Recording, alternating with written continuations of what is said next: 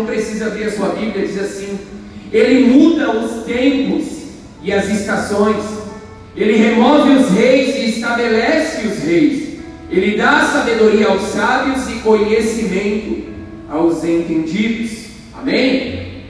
Ele muda, Ele quem? O nosso Deus, o nosso Pai, aquele que está no controle de todas as coisas. Ele que está no controle de todas as coisas, e hoje nós temos as estações, nós temos o outono, nós temos o inverno, nós temos o verão, nós temos a primavera.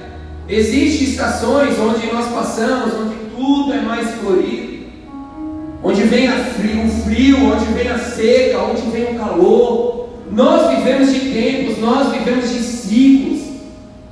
E diante disso nós precisamos entender de que há tempo para todas as coisas. Vai haver o tempo de plantar, vai haver o tempo de colher. Vai o tempo de ir, mas vai ter o tempo de voltar. Vai ter o tempo de falar e vai ter o tempo de se calar.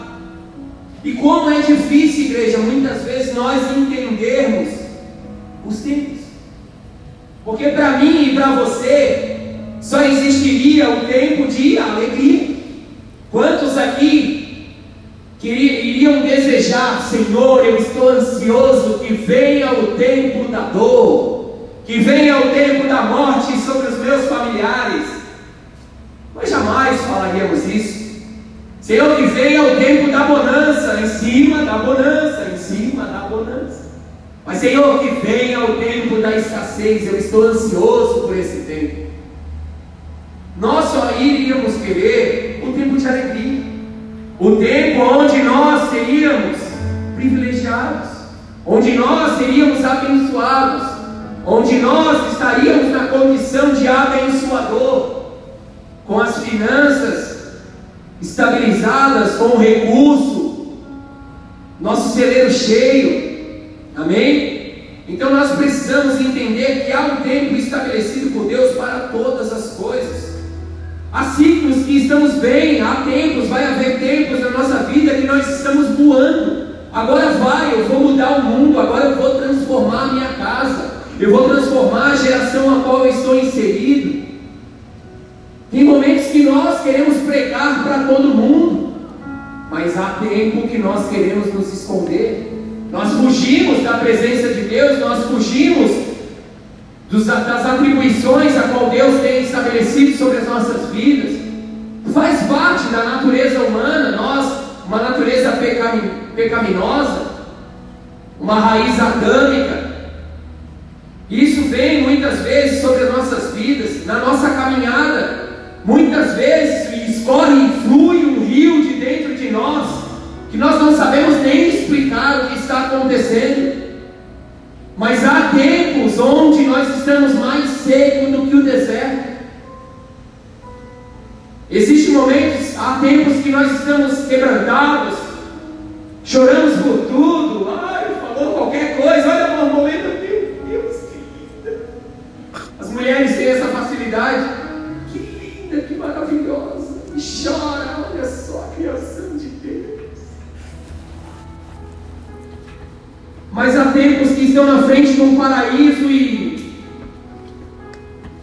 está com o coração endurecido, está com o coração aflito, não consegue glorificar, não consegue, diante de Deus, achar valor, achar beleza, porque nós vivemos desses, desses ciclos, amém? Há tempo para todas as coisas.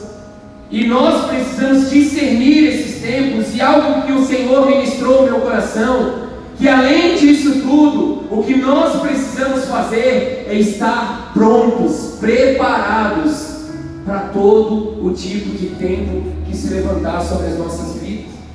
Amém? Se nós vamos num lugar onde é frio, nós precisamos nos preparar. Moramos no litoral, onde de manhã nós saímos com muito frio, no meio da tarde, calor. Mudou calor intenso, mas chega a noite, o fim da tarde, um frio. Aí sofremos, passamos frio. Mas nós, eu e você, precisamos andar preparados. Amém? Repita para a pessoa que está do seu lado: se prepare. Agora para a pessoa que está do outro lado: se prepare. Se prepare. Nós precisamos nos preparar sempre, porque dia mal vem. Amém? Para você que ama o calor, assim como eu, o dia frio vai chegar. Vai chegar. E nós precisamos o que? Nos preparar. Nós precisamos estar preparados porque as coisas a qual nós estamos inseridos, esse mundo onde nós estamos inseridos, as coisas mudam muito fácil de uma hora para outra.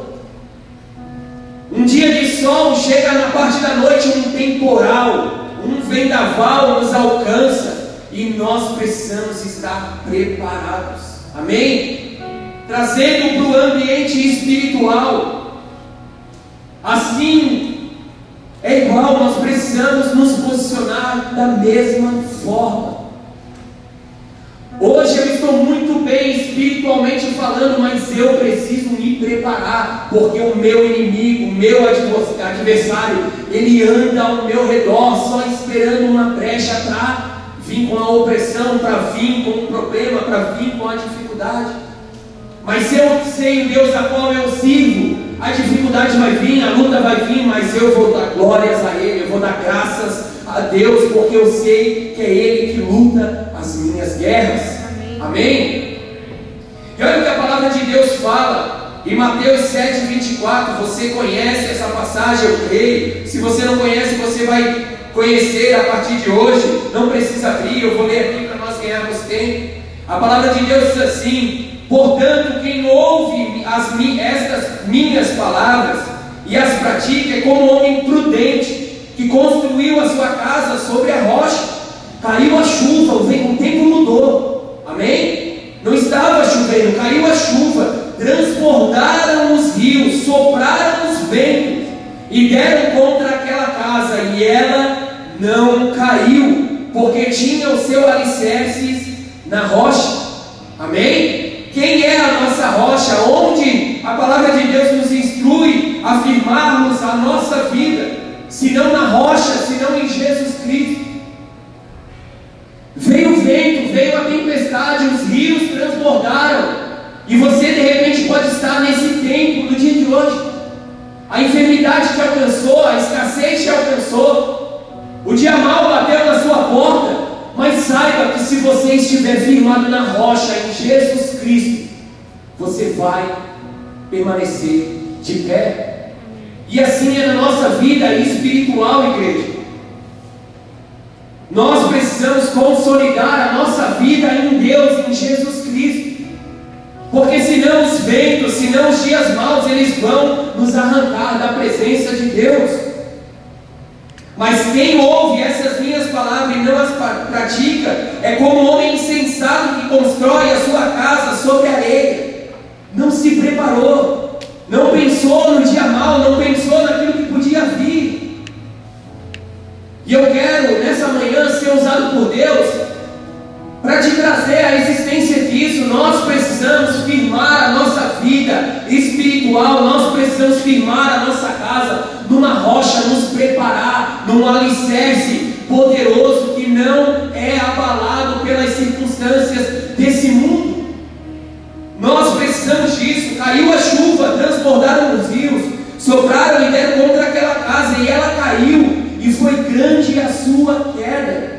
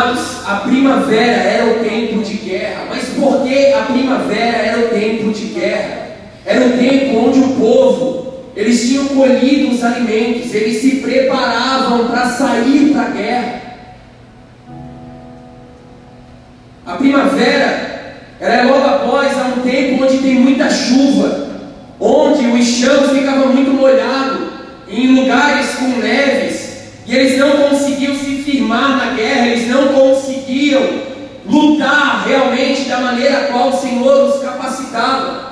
Era necessário esse tempo, era na primavera que o povo saía para guerrear, porque o chão estava seco, os frutos já estavam em suas mãos para alimento, havia a provisão.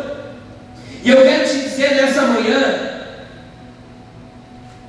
no âmbito espiritual, nós nos encontramos na primavera.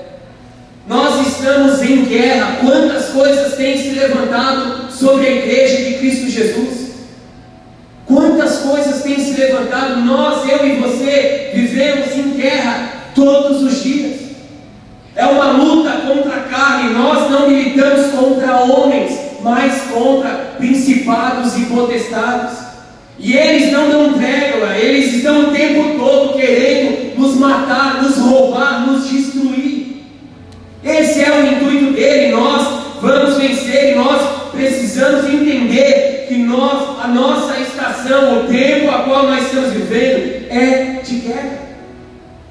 Se nós não levantarmos manhã com desejo, com anseio de matar um leão por dia, de matar o André, de matar o André que está querendo se levantar como um velho homem, eu vou ser um alvo, eu não vou estar preparado, eu vou ser afetado, eu vou ser derrubado. Isso sobre a tua vida também. E olha o que a palavra fala em 2 Samuel 11. Um diz assim: na primavera, época em que os reis saíam para a guerra, era a época de guerrear, era a época de sair para a guerra. Davi enviou para a batalha Joabe com os seus oficiais e todo o exército de Israel.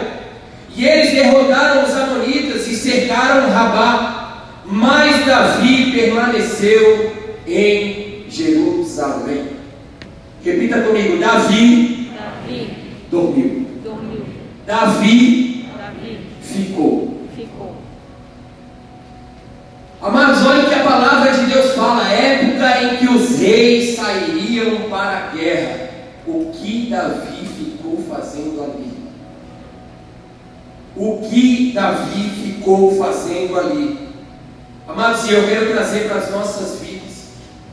Nós estamos vindo de culto em culto, palavras específicas nos ministrando, nos alertando que nós estamos em guerra, que o nosso inimigo, o inimigo da nossa alma, tem se levantado contra nós.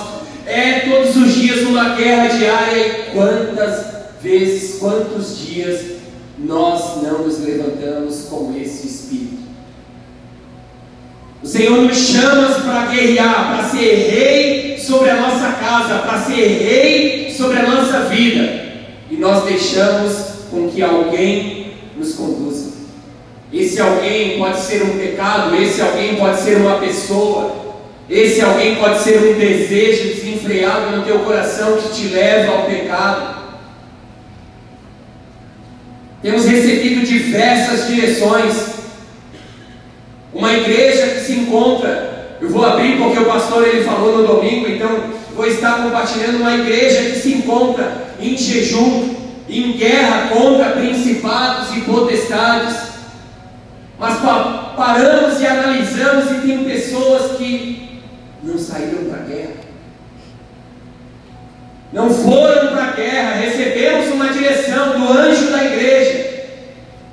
Mas eu não vou para a guerra. Amados, é queda.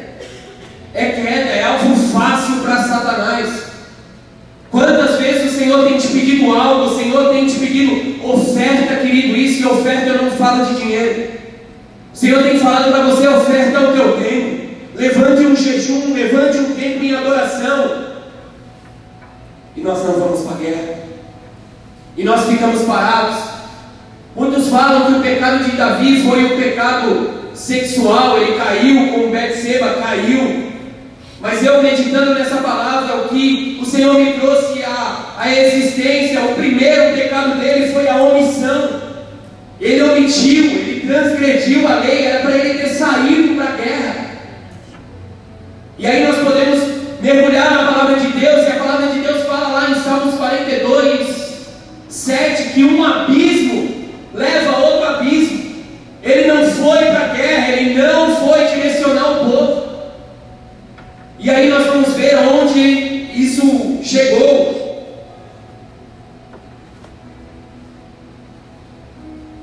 No verso 2 diz assim: Uma tarde Davi se levantou-se da cama e foi passear pelo terraço do palácio. Eu fiz uma anotação aqui: quem não sai para a guerra, quem não ouve a voz de Deus, se torna um preguiçoso, se torna uma pessoa sem desejo, sem vontade. Porque olha o que a palavra fala: uma tarde Davi se levantou. Era para ele estar se levantando pela manhã cedo.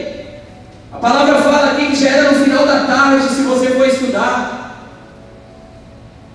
E quantas vezes o Senhor ele tem te pedido algo, você está desempregado, mas aí você acorda 10, 11 horas da manhã, uma hora da tarde vai entregar currículo. Glória a Deus que você foi. Mas por que não acordar cedo com disposição? Não, eu vou, se hoje eu entregar 20, eu vou entregar 40, porque eu vou ter muito mais tempo. E é isso que nós precisamos entender. Quem não se posiciona na guerra vira um preguiçoso. E o Senhor não se agrada, se nós formos meditar na palavra, o Senhor não se agrada de um preguiçoso. Amém? Amém, igreja? Amém. Glória a Deus. Uma tarde, Davi se levantou, levantou-se da cama e foi passear pelo terraço do palácio. Do terraço viu uma mulher muito bonita tomando banho e mandou alguém procurar saber quem era ela. Disseram: é Betseba, filha de Eliã e mulher de Urias, o Itita. Davi mandou que trouxessem e ele se deitou com ela que havia acabado de se purificar da impureza da sua menstruação. Depois voltou para casa. A mulher engravidou e mandou um recado a Davi dizendo que estava grávida. Amados, aqui nós podemos ver que um abismo chama outro abismo. Davi não era para estar ali, Davi tinha que estar na guerra, era primavera, era tempo do rei sair para a guerra. E quantas vezes nós temos pecados, igreja? Eu sou, uma experiência viva. Quantas vezes eu pequei, quantas vezes eu falei um dia de culto, porque era para mim estar na presença de Deus e eu não estava. A minha mulher ia sozinha e o que acontecia? Eu pecava dentro da minha casa. Eu trazia o pecado, eu trazia a espada de Deus sobre a minha casa. Quantas vezes a igreja se encontra em comunhão, a igreja se encontra num jejum, a igreja se encontra adorando ao Senhor em oração e adoração em diversos tempos onde não é o culto e nós não nos envolvemos. Pode parar para refletir, pode parar para refletir. Eu creio que isso não acontece somente comigo. Em todas as vezes Senhor te direcionou para um lugar e você não foi, na maioria delas você pecou. A primeira por não ouvir a voz de Deus e não obedecer. E a segunda, porque certamente você caiu em pecado. Você olhou para aquilo que não deveria olhar, você deu mais valor para aquilo que não deveria dar. Eu estou falando uma experiência que eu vivi muitas vezes. Amém? Quantas vezes era para mim estar num culto e eu estava em casa vendo uma Netflix, vendo filmes que me conduziam para um outro lugar e não para a presença de Deus. São coisas simples que nos roubam. Amém? E o Senhor nessa manhã, Ele fala aos nossos corações: é chegado a primavera, é chegado o tempo de guerra, é chegado o tempo onde nós precisamos desembanhar a nossa espada, o nosso escudo e guerrear contra tudo aquilo que tem se levantado contra a nossa casa. Talvez você tenha orado pelo teu filho, talvez você tenha clamado pelo seu marido, para que ele seja transformado, para que ele seja mudado, mas você não está guerreando. Você só se encontra num, num, num lugar de acusação, acusando, dizendo que ele não vai, ele não quer, mas você também não tem ido. Mas você também não tem orado, você também não tem jejuado. E os nossos filhos, a nossa família será o nosso reflexo. Amém? Os nossos filhos serão os nossos reflexos. E talvez você está pensando aí, você pode, assim como eu pensei quando eu estava meditando na palavra, ah, mas eu não sou rei de nada, eu não estou à frente de nada, eu não preciso sair para a guerra. Isso é uma palavra para o rei. Se ele é rei dos reis, nós somos os reis.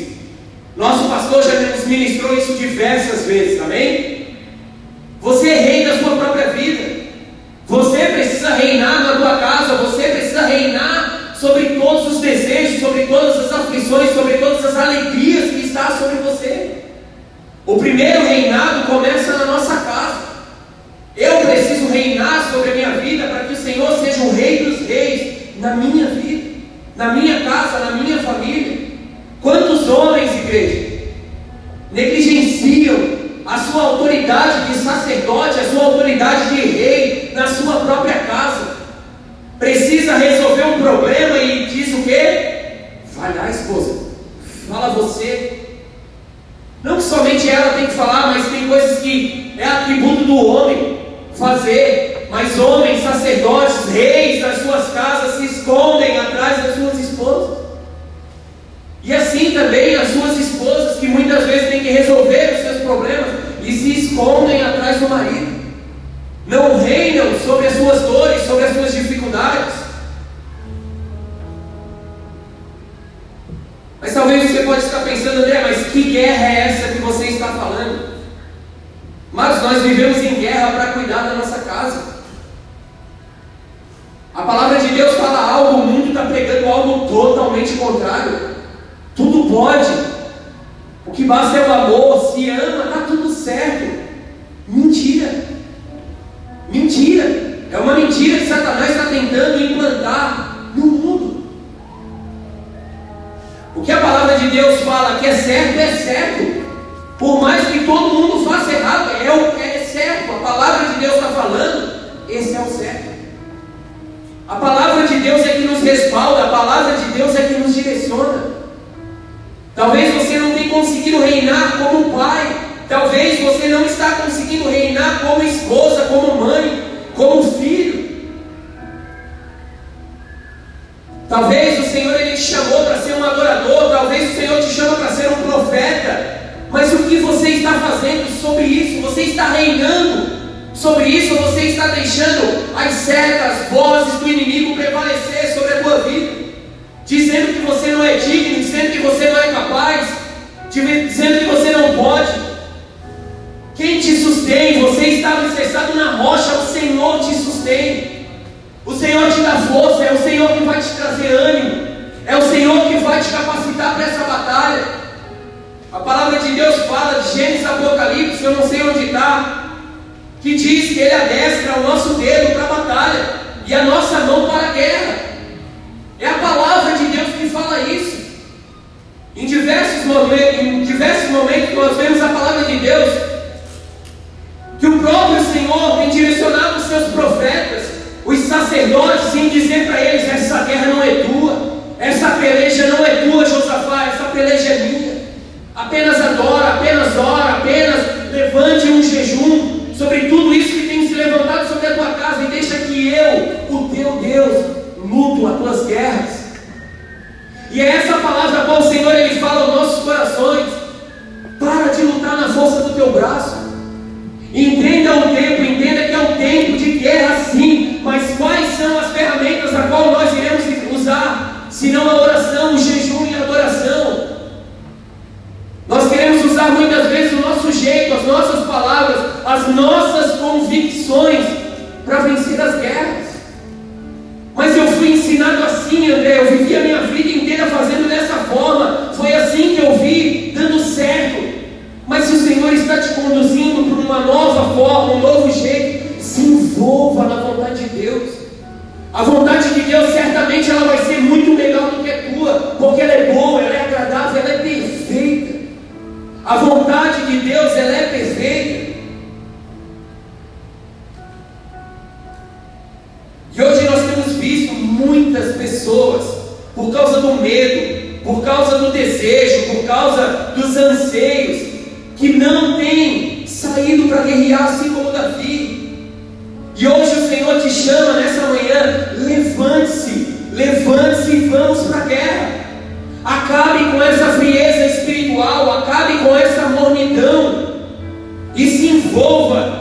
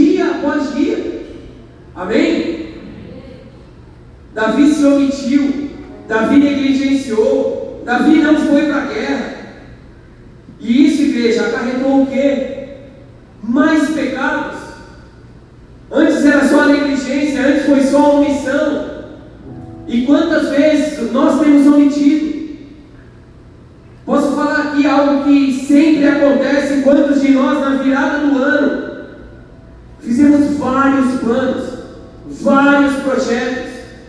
Agora vai,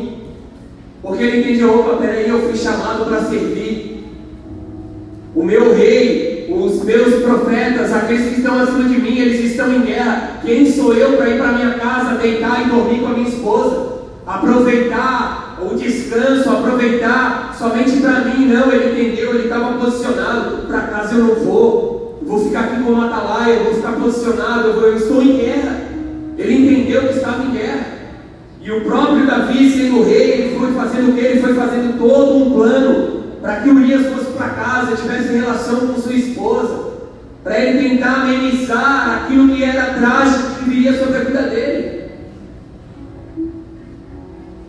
E olha o que fala em 2 Samuel 12, versículo 9, diz assim: Porque, pois, desprezasse a palavra do Senhor, fazendo mal diante dos seus olhos, a Urias, o Eteu, feristes a espada, e a sua mulher tomasse por tua mulher, e ela matasses com a espada dos filhos de Amon, nós pecamos, todas as vezes que nós omitimos que o Senhor nos chama para uma guerra, que o Senhor espera algo de nós e nós não colocamos em prática, nós trazemos consequências gravíssimas sobre as nossas vidas. Eu quero ser um profeta de Deus hoje na tua vida e te alertar. E em relação a isso, foi dessa forma que o Senhor falou comigo. Eu estou recebendo esse alerta da parte de Deus. Agora, pois, diante do pecado, diante da omissão, diante do adultério, diante da mentira, diante de tudo aquilo que era para Davi ter feito, ele não fez. Olha só o que acontece. Agora, pois, não se apartará a espada jamais da tua casa. Mas, igreja, um homem segundo o coração de Deus. E o que isso me leva a meditar que não importa a nossa bondade, não importa se nós somos bonzinhos, não importa se nós somos generosos, se nós não estamos no centro da vontade de Deus, fazendo aquilo que Ele anseia, aquilo que Ele deseja, nós teremos consequências. Nós passaremos por tempos de aflição. É certo. Jamais a tua casa se apartará, porquanto me desprezaste e tomaste a mulher de Urias do Eteu, para ter tua mulher. Assim diz o Senhor: Eis que suscita suscitarei da tua própria casa o mal sobre ti. E tomarei tuas mulheres perante os teus olhos, e, e as darei a teu próximo, o qual se deitará com tuas mulheres perante este sol. Porque tu fizeste em oculto, mas eu farei este negócio perante todo Israel e perante o sol. Podemos ver no versículo 10, igreja que a espada não se apartaria mais de Davi. No versículo 14, a palavra mostra que o filho nasceria morto. As consequências, nós sempre passaremos por consequências. Quando nós não estamos fazendo a vontade de Deus, no verso 11, que o mal viria da sua própria casa, e o que Davi passou com seu filho Absalão, o que Davi passou com o seu conselheiro, aquele íntimo, Aitofel, que o perseguiu, que se levantou contra ele. E é isso exatamente que muitas vezes tem acontecido sobre as nossas vidas. Nós não nos posicionamos diante dessa guerra, nós não nos posicionamos diante do dia mal, e a guerra vem. E muitas vezes, igreja, eu falo por mim, parece que é dentro da nossa casa, parece que sempre começa lá, para aqueles que são casados, parece que sempre começa com a sua esposa, com o seu marido, está tudo muito bem, mas de repente se levanta o inimigo dos infernos que você não pode nem olhar para a tua esposa, parece que dá choque de longe, dá treta, dá problema. E nós precisamos entender que isso é uma guerra. Eu vou vencer dela, agora eu falaria um monte para ela. Agora eu ia me posicionar e ia mas eu iria ferir ela. Então eu vou me aquietar. Eu vou orar. A minha luta não é contra a carne e sangue, não é contra a minha esposa, não é contra o meu filho. É aquilo que está tentando influenciar eles. E eu fui chamado para ser rei da minha própria vida. Eu fui chamado para reinar sobre a minha casa. Um sacerdote, o que eu vou fazer? Eu vou guerrear com toda a minha força. Talvez você é jovem e você não tenha a sua casa para reinar, porque lá quem reina é o teu pai e a tua mãe, mas você tem a sua própria vida, os seus próprios desejos, um desejo muitas vezes de pecar, não conseguir esperar na presença de Deus. Saiba que o melhor é esperar, o melhor é esperar, o melhor é fazer a vontade de Deus, reinar sobre as suas emoções, reinar sobre os seus desejos. Quantos têm entrado fazendo faculdade que o Senhor não os conduziu para lá? Vai perder tempo, vai ser enganado. Mas não, é o meu desejo, a minha vontade. Amém? Mas há um tempo, igreja. Há tempo para todas as coisas, vocês lembram? Em Eclesiastes 3, que há tempo para todas as coisas. Há um tempo de remissão há um tempo de perdão, há um tempo de reconciliação, há um tempo de recomeço, há um tempo de rasgar as vestes, de se humilhar, há um tempo para todas as coisas. E nós servimos um Deus que Ele é justo, Ele é um justo juiz, sim, mas Ele é um Pai amoroso. E Ele não rejeita algo, Ele não rejeita algo, Ele não rejeita um coração quebrantado e contrito. Isso Ele não rejeita. E olha o que Davi faz na sequência, 2 Samuel 12, versículo 13.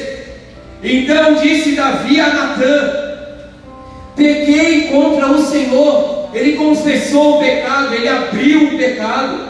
E disse Natã a Davi: Também o Senhor perdoou o teu pecado, e não morrerás. E hoje o profeta, hoje o Senhor te diz que ele te perdoa. Ele me perdoa, não importa o que fizemos, não importa o quanto nós temos omitido, não importa o quanto nós temos negligenciado, não importa se hoje você se encontra preso em um vício, preso em uma é, convicção, em um sofisma gerado na tua mente, no teu coração, não importa de nada disso. Se você nessa manhã se posicionar diante de Deus com o coração quebrantado e contrito, eu tenho certeza absoluta, certamente, o teu Deus, o nosso Deus, não irá desprezar o teu clamor. Ele não irá desprezar o teu clamor e o meu clamor. E foi daí, igreja, foi desse momento, foi dessa passagem, foi daí que Davi escreve um dos melhores e mais belos salmos, que eu creio que a maioria da igreja conhece. Abra a tua Bíblia no Salmo de número 51. Nós já estamos indo para o fim, amém, amém, igreja? Nós já estaremos indo para o fim, nós já estaremos próximo de ceiar, de estar em comunhão. Eu te convido a permanecer com o teu coração aberto, com a tua mente aberta. Essa palavra quer falar muito ao nosso respeito. Essa palavra ela quer falar muito conosco nessa manhã. O Senhor ele não se agrada, o Senhor ele não se agrada quando os seus filhos buscam o caminho da perdição, quando os seus filhos não saem para a guerra. Guerrei com a tua própria vontade, guerrei com o teu próprio cansaço. O cansaço não pode te paralisar. O cansaço não pode ser algo que vai te impedir de viver o melhor de Deus. Porque o nosso corpo, carnal ele se cansa, ele se fadiga, mas o Senhor que nos fortalece, o Senhor nos revigora, é dele que vem a nossa força, a nossa esperança está nele, em Jesus. O Salmo 51 diz assim: Tem misericórdia de mim, ó Deus, segundo a tua benignidade. Apaga as minhas transgressões, segundo a multidão das tuas misericórdias. Nós servimos um Deus misericordioso. Não importa o que você fez, talvez você está aqui nessa manhã com a maior condenação sobre a tua vida. Talvez você foi abusado, talvez você foi um estuprador, talvez você matou alguém, talvez você tenha roubado pessoas financeiramente. Mas o Senhor ele é misericordioso, ele anseia te encontrar nessa manhã com um coração quebrantado e contrito, porque ele não vai desprezar. Não existe um pecado tão grande a qual Deus não possa perdoar. Não existe uma transgressão tão grande que o sangue de Jesus naquela cruz não possa encobrir. Ele morreu para a remissão do teu pecado, do meu pecado. O nosso Deus entregou o seu Filho Jesus por amor a nós, por amor, um amor tão grande, um amor tão grande que hoje nós estamos aqui. Porque nem isso era, nós pecamos tanto ontem, quanto nós pecamos ontem e hoje o fôlego de vida foi soprado sobre nós mais uma vez. É um motivo de alegria cada manhã quando nós acordamos e sentimos o ar. Nós temos que agradecer mais, nós temos que louvar mais, nós temos que ter um coração mais agradecido na presença de Deus, afastar toda ganância, afastar todo orgulho, em querer ter, ter, ter, nós precisamos nos envolver num tempo onde nós precisamos ser gratos. Senhor, eu sou grato pelo trabalho ao qual eu tenho hoje. Senhor, eu sou grato até nesse momento de sequidão que eu estou vivendo, porque é nela que a tua glória vai se manifestar. Senhor, eu sou grato por esse levante sobre a minha vida, porque através dele eu vou vivenciar algo maravilhoso, algo grandioso. Nos assusta muitas vezes quando o dia mal bate. Nos assusta quando vem a enfermidade, nos assusta. Mas é nela que a glória de Deus se manifesta.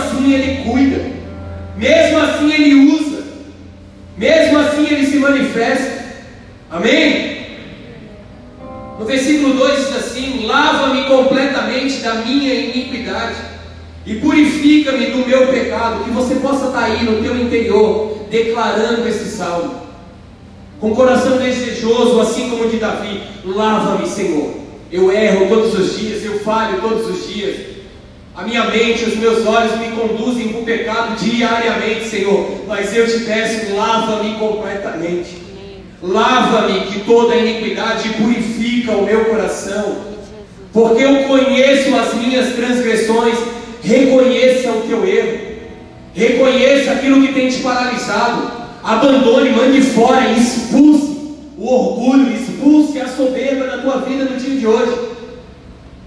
Reconheça que você é falho. Eu preciso reconhecer todos os dias que eu sou falho, que eu não sou o dono da razão. Eu ouvi uma frase e eu compartilho com vocês que eu achei maravilhoso. Nós temos convicções formadas aqui na nossa mente. Não, é dessa forma, minha vida é assim, nós escrevemos muitas coisas a canetas. O nosso Deus, ele sim pode escrever a caneta.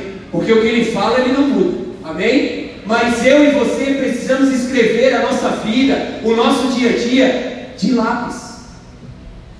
O porquê? Porque nós não somos o dono da razão. Talvez você foi ensinado de uma forma, talvez você foi conduzido a tua vida inteira de uma forma, mas hoje o Senhor está te revelando: isso é um engano.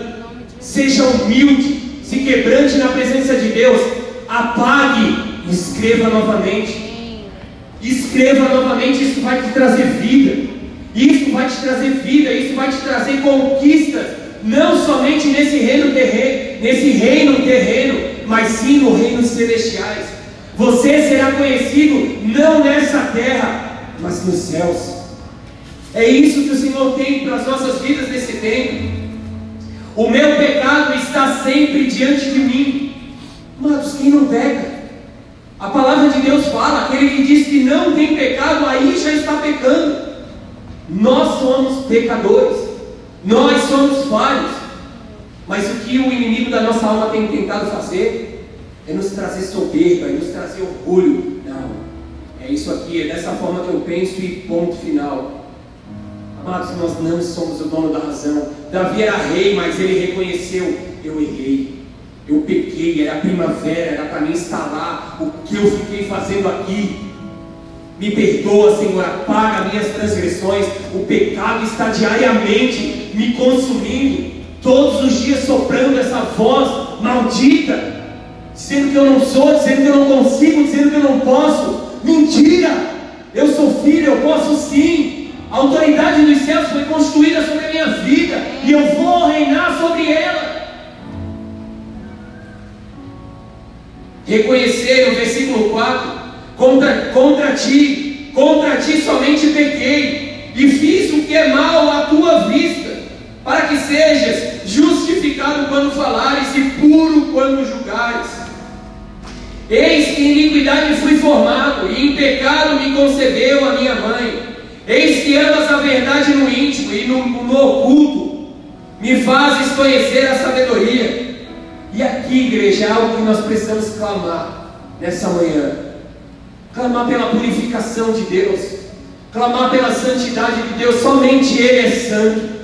Mas nós, eu e você, nós temos que diariamente trilhar esse caminho, querer ser santo como Ele é santo, querer ser verdadeiro como Ele é verdadeiro buscar essa purificação diariamente, não é mensalmente, não é de domingo a domingo no culto, não. Nós não viveremos, nós não vamos conseguir viver as nossas, vencer as nossas aflições, vencer as nossas dores, vencer as nossas dificuldades, vindo no culto do domingo e no outro culto do domingo. É muito mais que o Senhor espera. O Senhor espera que eu e você tenhamos uma vida de intimidade Intimidade, intimidade, relacionamento, proximidade. É isso que o Senhor espera de nós. Porque se nós tivermos intimidade com o Espírito Santo, nós vamos discernir, porque o Espírito Santo, ele não permanece numa casa suja. Ele não tem, ele não tem contato, ele não tem ligação com o pecado. Então, todas as vezes que você pecar, se você estiver com intimidade com o Espírito Santo, na hora a luz vai ser acendida. E você vai reconhecer: opa, peguei. Igreja, eu acho que uma das coisas que eu mais peco, uma das coisas que eu todos os dias mais me avalio é pedir perdão para minha esposa. Porque ela é a pessoa mais íntima que eu tenho, ela é muito íntima. A não ser o Evandro, o Evandro está aí. Evandro é quase lá. É muito íntimo. Eu falei para ele esse dia, cara, sai sombra. E a intimidade nos leva a reconhecer o nosso erro. Eu, falei, eu falo para ela, me perdoa. Quantas vezes eu quero tratar ela com amor? Quantas vezes eu quero liberar palavras de bênção sobre a vida dela? Mas por estar tão próximo, tão íntimo, ela que vê os meus erros diariamente. E eu busco todos os dias não endurecer o meu coração e pedir perdão, e pedir perdão e me arrepender, porque eu sei que isso fecha os céus sobre a minha vida. Isso fecha o céu sobre a minha casa. Então, maridos, cuidem a forma que você fala com a tua esposa. Ela fere mais do que uma própria, um próprio tapa. A palavra fere muito mais. Esposas, cuidem da forma que você fala com seu marido. Filhos com o pai, pai com o filho. A nossa palavra ela tem o poder de matar ou de trazer vida. E isso é algo que nos leva muitas vezes a endurecer o nosso coração, porque você vai fechando o teu coração para tua esposa, para aquela que é íntima, dali você já começa a fechar o coração para Deus. E aí vai, vai um abismo chamando outro abismo, daqui a pouco você vai ver que você está muito longe. Frio espiritualmente, morno espiritualmente.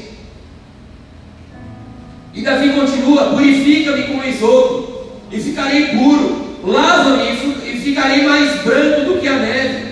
Faz-me ouvir júbilo e alegria, para que gozem os ossos que tu quebraste. Davi se encontrava esmagado, esmiuçado. E é dessa forma que nós precisamos nos encontrar todas as vezes, Senhor. Eu pequei contra ti. Um arrependimento sincero, um arrependimento genuíno. A lágrima, o choro, muitas vezes ela não está relacionada com o arrependimento, com o perdão. O verdadeiro arrependimento, ele traz frutos. Ele traz frutos, então, quando você se arrepender, se arrependa, chora, se quebrante. Isso faz parte, mas traga frutos diante disso. Se você estava sendo negligente, pare de ser negligente. Se você estava sendo grosso e ignorante, pare de ser grosso e ignorante. Aí sim você vai mostrar para Deus, para tua esposa, para o teu marido, para o teu filho, para o teu pai que realmente você se arrependeu. Porque é através dos frutos que nós seremos reconhecidos. Esconde a tua face dos meus pecados e apaga todas as minhas iniquidades. E aqui vem a chave. É o tempo a qual o Senhor ele anseia para as nossas vidas essa manhã. Cria em mim, que o Senhor ele possa criar sobre a tua vida. Que o Senhor ele possa criar sobre a minha vida. Que o Senhor ele possa criar sobre essa igreja. Aqueles que não estão aqui, aqueles que estão por vir no da noite. Que ele possa criar em nós um coração puro. Um coração puro. Renova em mim um espírito reto. O caminho do Senhor é reto. É reto, não tem desvio. Não lances fora da tua presença, não me lance fora da tua presença, e não retires de mim o teu Espírito Santo. Esse tem que ser o nosso desejo. Esse tem que ser o nosso clamor, Senhor, me tira tudo. Assim como Jó, tira a mulher, tira filho, tira a casa, tira emprego, tira a empresa, me tira tudo, Senhor. Só não me tire a tua presença. Quando nós colocarmos o Senhor verdadeiramente como o primeiro de todas as coisas, Ele vai começar a realmente cuidar das nossas. Mas nós dividimos a glória muitas vezes. Nós não damos a glória devida ao nosso Deus. Muitas vezes o que nos impede é o amor ao nosso trabalho. Muitas vezes o que nos impede é o amor ao meu descanso, à minha vida particular, à minha casa. E eu não estou aqui, igreja, te dizendo que você tem que vir na casa do Senhor de segunda a segunda. Não é isso. Mas como está a tua intimidade com Deus? Como está a tua intimidade com Deus? Como você tem se colocado perante a Deus quando você falha, quando você erra? Esse é, essa é a tua oração. Igreja, eu estou falando algo que o Senhor falou comigo também. Essa é uma oração que eu quero fazer todos os dias. Aleluia! Cria em mim, ó Deus, um coração puro e renova em mim um espírito reto. Não me lances fora da tua presença e não retires de mim o teu Espírito Santo. Tira tudo menos o teu Espírito Santo. Tira tudo, porque através dele o Senhor ele foi, ele deixou o consolador. É o Espírito Santo que nos auxilia. Se nós não tivermos um coração puro, se nós não tivermos esse desejo de estar na presença do Espírito Santo todos os dias, nós não vamos ter força para vencer essa guerra. Nós não vamos sair para a guerra, nós vamos ficar em casa, nós vamos ficar na varanda e vamos pecar. É certo, isso é certo. Não me lances fora da tua presença e não me retires de mim o Espírito Santo. Torna a dar-me a alegria da tua salvação. Quantos, igreja, vivendo uma vida mal-humorada, resmunguenta, só reclama, nada tá bom, nada tá bom. Nós precisamos buscar em Deus um coração mais grato, um coração agradecido, agradecer o dom da vida, agradecer, porque se não fosse pela misericórdia dele, nós não estaríamos aqui hoje. Tem algo que é sempre falado, postado aí. Já imaginou se hoje eu e você, ao acordar, nós recebermos somente aquilo que nós agradecemos ontem? Será o que nós íamos ter no dia de hoje?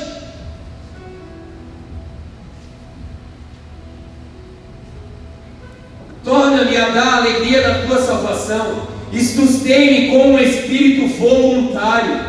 É voluntário, igreja. Ninguém nos obriga a estar na presença de Deus, ninguém nos obriga, o Senhor ele é cavalheiro. Ele nos dá o livre-arbítrio para isso, para você escolher. Mas se você escolhe estar no centro da vontade de Deus, se você escolhe fazer a vontade de Deus, congregar como igreja, existe uma direção, existe uma visão e nós precisamos nos submeter a isso. A palavra de Deus nos deixa claro aquilo que nós precisamos fazer. É isso que nós precisamos fazer. E quando nós não fazemos, quando nós sabemos o, o que nós devemos fazer e não fizemos o que a palavra de Deus fala, que nós estamos em pecado. Aquele que sabe que tem que fazer o bem e não faz, peca. E quantas vezes o bem está estampado sobre as nossas vidas, onde nós podemos manifestar a glória de Deus, e nós não fazemos. Quantas vezes? Quantas e quantas vezes? Então ensinarei aos transgressores os teus caminhos. Quanto Davi tem nos ensinado, igreja? Quanto Davi nos ensina até o dia de hoje, até quando ele pecou, até quando ele errou, o arrependimento dele, o quebrantamento dele nos ministra. Saiba que o teu perdão, aquilo que você errou, onde você parou, isso vai ministrar alguém. Você hoje já é testemunho na vida de alguém. Você hoje já é referência na vida de alguém. E nós precisamos ser entendedores disso. Nós precisamos entender isso que através do nosso coração quebrantado e contrito, através do nosso posicionamento em sair para a guerra, nós iremos ensinar a outros. Nós iremos edificar a outros. Nada é para nós. Nada é E os pecadores a ti se converterão. Nós estamos pregando essa palavra para quê? Para que os pecadores se arrependam. Para que eu e você venhamos a se arrepender. Livra-me dos crimes de sangue, a morte de Urias. Ó Deus, Deus da minha salvação, e a minha língua louvará altamente a tua justiça. Abre, Senhor, os meus olhos, e a minha boca entoará o louvor. Pois não deseja sacrifício, não é sacrifício, igreja. Como eu falei, não é estar aqui de segunda a segunda. Não é fazer o bem. A mão esquerda fazendo e a direita vendo. Não, muito pelo contrário. O que uma faz, a outra não vê. É em amor, é em gratidão, é voluntariamente. Pois o Senhor não deseja sacrifício, senão eu os daria. Davi era rei, ele tinha muita terra, ele tinha muito gado. Seria muito fácil. Tu não te deleitarias em holocausto. O sacrifício para Deus, igreja, o sacrifício para Deus é esse. São um espírito quebrantado, um coração quebrantado e contrito, não desprezarás, ó Deus. E eu queria te chamar nessa manhã para apresentar esse coração diante de Deus. O Senhor nos chama para perto nessa manhã para apresentar esse coração, Senhor. Meu coração quebrantado e contrito diante do teu altar. Senhor, Ele pode vir hoje, Ele pode te batizar com fogo, Ele pode te batizar em línguas, você pode dar, sair daqui normal, mas se você nessa manhã receber um coração quebrantado e contrito, saiba que você se torna a partir dessa manhã uma bomba no mundo espiritual. Se hoje você entender que essa palavra é o tempo de primavera, é o tempo de guerra. Eu não vou mais procrastinar, eu não vou mais me omitir, eu não vou mais me paralisar pelo medo, eu não vou mais me paralisar pelos meus achismos, pelo sofisma, eu não vou mais me paralisar pelo pecado. Igreja, nós nos tornaremos uma ferramenta poderosa da mão de Deus. Quantos corações sangrando lá fora? Quantas pessoas se perdendo lá fora? E os Davi estão sendo gerados aqui nessa manhã. Você é um Davi, eu sou um Davi. Que nós possamos ser esse coração quebrantado e contrito. Que o nosso testemunho possa edificar sim a muitos, não a nós, mas a outros. Faz o bem a Sião, segundo a tua boa vontade. Edifica os muros de Jerusalém. Então te agradará dos sacrifícios de justiça, dos holocaustos e das ofertas queimadas então se oferecerão novilhos sobre o teu altar. O que seria esse novilho hoje, senão a nossa própria vida? senão o nosso próprio coração. O nosso sacrifício hoje nessa manhã é, diante de uma manhã de ceia, receber o perdão de Deus, pedir perdão a Ele, se achegar à presença dEle. A palavra de Deus fala em Romanos 8 que não há condenação para aqueles que estão em Cristo Jesus. Se você hoje, nessa manhã, se arrepender dos teus maus caminhos, é, chegar, é chegado o reino dos céus. É chegado o reino dos céus, nós precisamos nos arrepender. Um arrependimento genuíno, um arrependimento verdadeiro. Um coração quebrantado e contrito, porque nós estamos vendo aqui o mundo físico. Nós estamos vendo o físico, você pode chorar, você pode se quebrantar, você pode pular, mas Deus, Ele é aquele que sonda e esquadrinha o teu coração. Ele nessa manhã ele está indo no cantinho mais escuro do teu coração e com a espada dele ele está, ele está tirando toda a sujeira, todo o resquício de pecado, todo o medo, toda a paralisia, toda a omissão, toda a transgressão, toda a iniquidade, ele vem removendo nessa manhã. Ele está removendo nessa manhã porque ele olha o teu oculto. Aquilo que está em oculto somente ele tem a capacidade de revelar. Aleluia. O Senhor ele está nessa manhã sondando o nosso coração. E se talvez mesmo diante dessa palavra você permanece com o coração endurecido, eu te convido, vai para a presença de Deus. Nós entraremos no momento do louvor, da adoração. Nós não entraremos em guerra. A nossa adoração suave, simples, com humildade de espírito, irá atrair o reino dos céus sobre nós nessa manhã. Amém. Se aquebrante, essa é uma manhã de quebrantamento. Nós iremos servir a ceia. E eu te convido nessa manhã, rapidamente nós vamos fazer. Se você tem perdão para pedir para alguém aqui, está ferido, machucado, nós liberamos, nós, nós vamos trocar o nosso cálice, nós vamos pedir perdão um para o outro, nós vamos pedir perdão para o Senhor. Se a pessoa qual de repente é o teu pai que te abusou, é a tua mãe que te abandonou, se isso aconteceu lá no passado não está aqui, profeticamente faça diante de Deus. Eu libero perdão para o meu pai, eu libero perdão para minha mãe. Saia dessa prisão. Saia dessa prisão, saia disso que tem te paralisado. É primavera, saia para a guerra. Se volte, igreja. Eu, eu convido a cada um de vocês. Eu convido vocês. Se você não está num jejum, eu te convido a partir de hoje, comece a jejuar. André, eu não sei fazer jejum, estou vindo pela primeira vez na igreja, mas a palavra falou comigo e eu quero fazer. Como que eu faço? Pode me procurar no final do culto, procure os líderes, procure boas-vindas, mas faça um jejum. Faça um jejum, jejue. Tenha uma vida de adoração. Vai trabalhar, coloque uma adoração. Não fique mais estudando o pre- pretinho básico. Coloque uma adoração. Coloque uma adoração. Comece a entronizar a presença de Deus sobre a tua vida.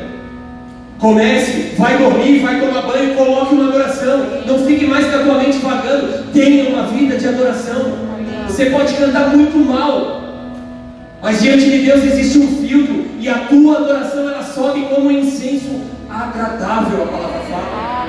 Ela sobe como incenso agradável ao Senhor. E a tua oração, há, há poder na oração. Há poder na oração. Quantas vezes nós já oramos? Quantos testemunhos nós estamos vendo e vivendo aqui através da oração? Frutos que nós estamos adquirindo através da oração.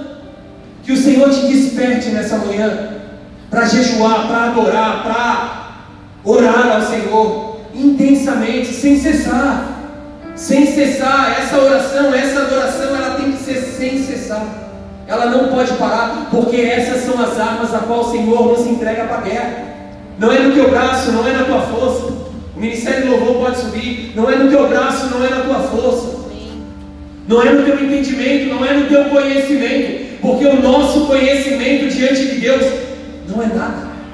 Ele é limitado. O nosso conhecimento dessa terra, a sabedoria humana, eu tenho o hábito de sempre falar aqui. Ela é terrena, a Bíblia fala, é a palavra de Deus. Ela é terrena, ela é diabólica. Mas agora a sabedoria que vem dos céus. Urias, a gente não leu, mas está ali, depois você lê na tua casa, o capítulo 11 e o capítulo 12. O profeta Natan, o profeta Natan, quando chegou para falar do pecado de Davi, o que ele fez? Ele falou de dois homens, ele contou uma história. Ele contou uma história diante de Davi, e Davi ficou enfurecido. Como assim isso aconteceu? E aí Natan pega e diz para ele: Esse é você. Esse é você. Essa é uma sabedoria que traz vida. Essa é uma sabedoria que nos leva para mais perto de Deus. E é essa sabedoria que nós precisamos clamar, igreja, porque os dias são maus. A primavera, nós estamos em guerra. Fique uma semana sem orar, fique uma semana sem ler a palavra de Deus, fique uma semana sem adorar. E depois olha os teus frutos. Não faça isso em nome de Jesus. Não queira fazer esse desafio. Está repreendido, amarrado em nome de Jesus. Mas quantas vezes nós ficamos dessa forma? E aí a gente vê os frutos, cara, quanto tempo eu perdi. Olha só, onde é que eu estou agora aqui patinando, patinando. E quando a gente vai para a presença de Deus, quando a gente se lança no altar de Deus, a gente começa a viver os milagres, as conquistas, os prodígios acontecendo no nosso meio, e aí a gente fica louco, a gente fica feliz. Amém, igreja? Essa é a palavra que o Senhor ele tinha para as nossas vidas nessa manhã. Algo eu te peço, guarda ela no teu coração. Amém. Esquece quem está ministrando ela, mas saiba que ela é a palavra de Deus. Amém? O Senhor liberou essa palavra sobre as nossas vidas. Tudo aquilo que o Senhor derramou sobre a minha vida nessa manhã, através dessa palavra, eu profetizo numa porção dobrada sobre a tua vida. Eu profetizo que você vai, a partir de hoje, as escamas que ainda impedia de você olhar a guerra, os cavaleiros, os cavalos vindo todas as manhãs contra você, nessa guerra que você não conseguia ver, através dessa palavra, nessa manhã você vai começar a enxergar. Aquelas coisas que te paralisavam, aquelas coisas que te impediam, impediam de fluir na presença de Deus, você vai começar a discernir, a olhar de uma forma espiritual e não mais natural. Não mais natural. Eu vinha passando por muitos problemas na minha empresa, muitas dificuldades. E eu não estava entendendo, eu não estava discernindo. Até que sexta-feira, e o momento de oração, o Senhor me trouxe o que realmente estava acontecendo. E aí agora ficou muito mais fácil guerrear. Porque o Senhor me mostrou o que está imperando, o que está, o que está sendo influenciado contra mim. Então agora ficou muito mais fácil. Mas isso veio através de um momento de oração. Isso veio através de um momento de intimidade com Ele. E que você possa viver tudo isso. Eu profetizo sobre a tua vida a sabedoria dos céus a sabedoria dos céus, um discernimento acima da média, vindo sobre cada um de nós nessa manhã. Em nome de Jesus. Em nome de Jesus. Eu queria fazer uma oração agora para aqueles que nunca